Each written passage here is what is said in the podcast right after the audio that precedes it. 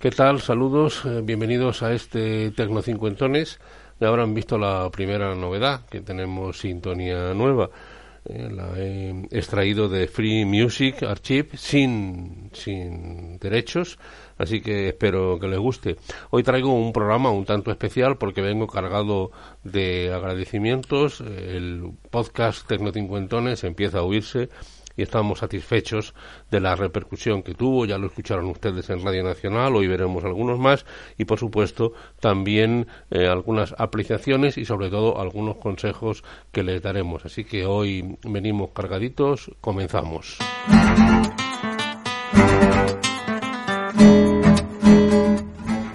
Dicho, espero que les guste esta sintonía. Vamos a ir cambiando un poco, siempre hemos utilizado la misma, llevamos ya eh, más eh, de 120 episodios y bueno, hay que cambiar, hay que actualizarse un poquito. Vamos eh, con lo primero. Me hace una consulta, en este caso es Vicente desde Madrid, donde dice que tiene la intención de aprovechar un viejo ordenador portátil y quiere cargarle un Linux porque le han dicho que el Linux lógicamente saca mayor rentabilidad al ordenador. Y además me dice que él procede de Windows y que quisiera instalar un Linux que se pareciera mucho a Windows para que la experiencia y la curva de aprendizaje no fuera problemática. Pues tiene toda la razón Vicente en el hecho de que un portátil o un viejo ordenador de mesa, cualquier cosa que ustedes le instalen en un Linux, le puede dar una, una nueva vida al ordenador porque eh, digamos que Linux saca mayor partido a todas las capacidades eh, técnicas del hardware eh, por pocas que éstas sean.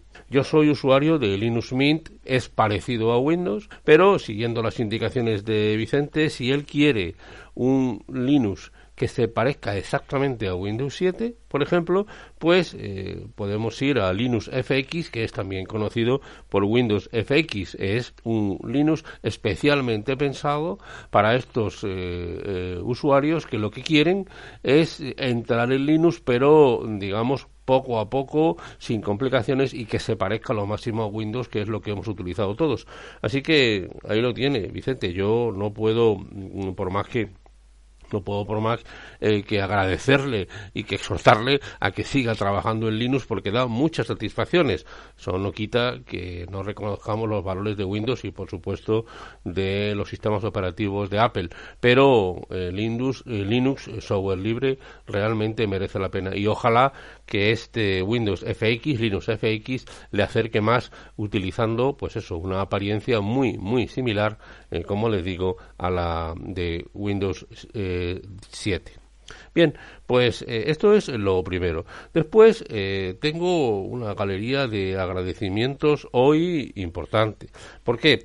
Pues eh, porque varios podcasts se han ocupado de este Tecno Cincuentones y de este podcaster periodista. En primer lugar, agradecer como siempre a Mosquetero Web las citas que hace. Citó la semana pasada a este propio a este eh, propio Tecno Cincuentones. Después, eh, un grupo de amigos de Sumando Podcast que son tres, eh, Poli desde Asturias, Pablo desde Madrid y Alberto, papá friki, también desde Madrid, me invitaron a estar con ellos y estuve una hora y cuarenta y cinco minutos hablando de todo y la verdad es que me divertí muchísimo. Agradezco mucho estas experiencias y bueno, les voy a poner el enlace, por supuesto, a este, eh, a este podcast como a todos los elementos que voy a señalar y realmente, realmente disfruté mucho. Y también hubo un periodista, podcaster, que hace un podcast sobre periodismo, y claro, yo soy periodista y lo sigo, La Sala de Solé. Y se hizo una pregunta, ¿de qué sirve la carrera de periodismo? Yo, por supuesto, dije que la carrera de periodismo es la que te habilita como periodista, pues tuve una intervención en este, en este podcast. En la carrera de periodismo, ¿para qué sirve la sala de Solé? Eh, es realmente eh, muy bueno, muy bueno desde el punto de vista de aprendizaje de lo que es el periodismo.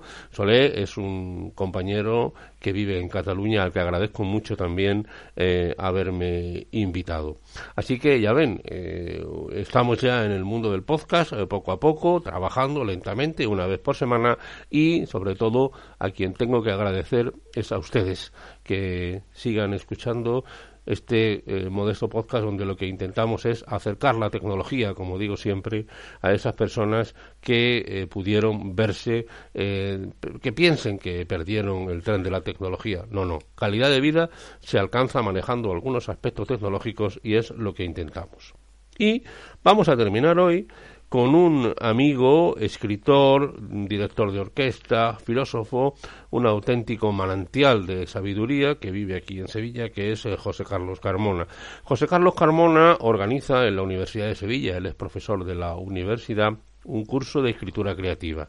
Este curso de escritura creativa ha sido presencial, pero ahora con la pandemia no. La verdad es que yo hice este curso y por lo tanto estoy en condiciones de recomendarlo. Le he pedido a José Carlos Carmona que me pase la información de su curso. Se la voy a incluir aquí porque hay, si ustedes tienen ese, ese cosquilleo en el estómago de escribir, ¿por qué no? De, de, apostar por hacer algún relato, etcétera, les recomiendo este curso. Ciertamente interesante, ciertamente eh, atractivo. Así que adelante, José Carlos, háblanos de tu curso. Estimados amigos de Tecno Cincuentones, soy el profesor José Carlos Carmona de la Universidad de Sevilla y director del curso de creación literaria que organiza el Centro de Formación Permanente y que está abierto a toda la sociedad, no solo para los estudiantes de la universidad. Mm, aprovecho la oportunidad que me da el querido amigo Antonio Manfredi para eh, poder explicaros un poco eh, de qué va este curso y por si fuera de vuestro interés. Es un curso que daremos eh, a partir del 17 de marzo, todos los miércoles por la tarde, de 6 de la tarde a 9 de la noche, de manera telemática. Este curso por primera y única vez, bueno, si la pandemia no continúa, que esperemos que sea así, va a ser de manera telemática y creo que es una oportunidad para que lo podáis hacer más cómodamente que otros años con la asistencia a las clases de manera presencial. Será los miércoles, como he dicho, desde el 17 de marzo al 16 de junio, de 6 a 9. La matrícula está abierta del 1 al 20 de febrero y para hacer la matrícula hay que entrar en el centro de formación permanente por medio de internet y ahí dentro eh, buscáis los cursos de extensión y dentro de los cursos de extensión pues veréis en la zona de cursos de lengua, literatura, humanidades, filosofía, etcétera, veréis que aparece el curso de creación literaria novena edición y ahí podéis hacer la automatrícula todo de manera mm, informática.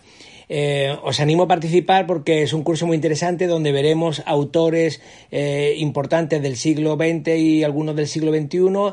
Eh, los leeremos, imitaremos su estilo. Tendréis que escribir un relato cada semana, si os apetece, claro. Y luego em, se os propone también hacer una novela corta durante el verano. Al final se publica un libro colectivo con un relato de cada uno de los alumnos y se os da el certificado de la Universidad de Sevilla. Eh, aparte, bueno, suele haber buen ambiente y es muy interesante conocer a más gente que está en las líderes de escribir. Eh, espero que eh, sea de vuestro interés y recordad que para mm, cualquier información podéis entrar en el Centro de Formación Permanente de la Universidad de Sevilla en sus cursos de extensión. Muchas gracias, un saludo. Pues ya lo han oído ustedes. Si les apetece mm, probar la escritura, contacten con José Carlos Carmona. No les, no les defraudará. Pues hasta aquí este Tecnocincuentones. La verdad es que hemos estado casi diez minutos hablando de muchas cosas y sobre todo pues de la alegría y el agradecimiento de que el trabajo que se hace aquí en Tecnocincuentones pues pueda estar empezando a interesar. Gracias a todos y nos vemos la semana que viene.